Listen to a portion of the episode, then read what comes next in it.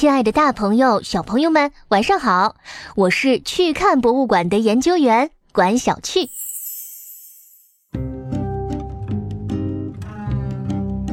将近八十年前，丘吉尔刚完成一场演讲，他一走下演讲台，年轻的摄影师约瑟夫·卡什就跑了过来，说自己想给丘吉尔拍张照片。当时啊，全世界正陷入了第二次世界大战的泥沼。丘吉尔作为英国的首相，带领英国人民努力对抗德国、日本、意大利的侵略，是受全世界瞩目的焦点。摄影师抢着拍照是常事儿。丘吉尔一边等着卡什调试相机，一边点起了一支雪茄。相机调好了。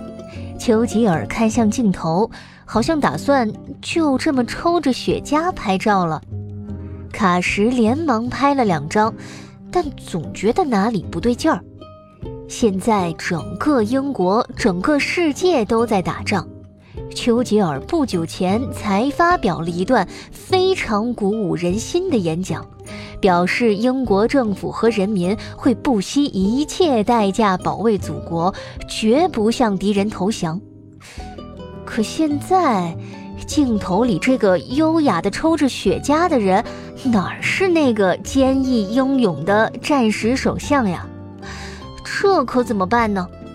卡什想了想，一个箭步冲到丘吉尔身边，说了句“对不起”，就伸手一把把丘吉尔的雪茄抢了下来。在场的人都被卡什无礼的举动惊呆了。丘吉尔也被这个素不相识的摄影师激怒，他瞪大双眼，左手叉腰，眼看就要发火怒吼了。哎，就在这时，卡什按下了快门，一张独具个性的照片由此诞生。这张照片一发表，就受到了各大媒体的欢迎。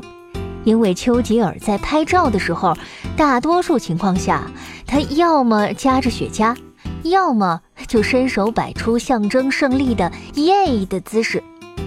可在这张名叫“愤怒的丘吉尔”也叫“怒吼的雄狮”的照片里，他不但没有摆出这两个标志性的姿势，还气势汹汹，十分愤怒。人们认为战争啊，正需要愤怒，需要抗争，而这张照片正好完美的展现了丘吉尔带领英国和敌人战斗到底的决心。于是，这张照片被刊登在各大报纸上，英国人民都被他激励，有很多英国士兵还把照片放进钱包里。打开钱包就能时刻警醒、鼓舞自己。后来，加拿大、美国、澳大利亚等国家还把这张照片制成了邮票发行，从而坚定大家反法西斯战争的信心。就这样，愤怒的丘吉尔成了丘吉尔最著名的一张照片。直到几年前，英国发行新版英镑，还用这张照片作为了五英镑背面的图案呢。丘吉尔这头怒吼的雄狮，真正的被放进了每个英国人的钱包里。好啦，今天的故事到这里就结束了。想听更多有趣故事，欢迎关注“去看博物馆”，我在这里等你哦。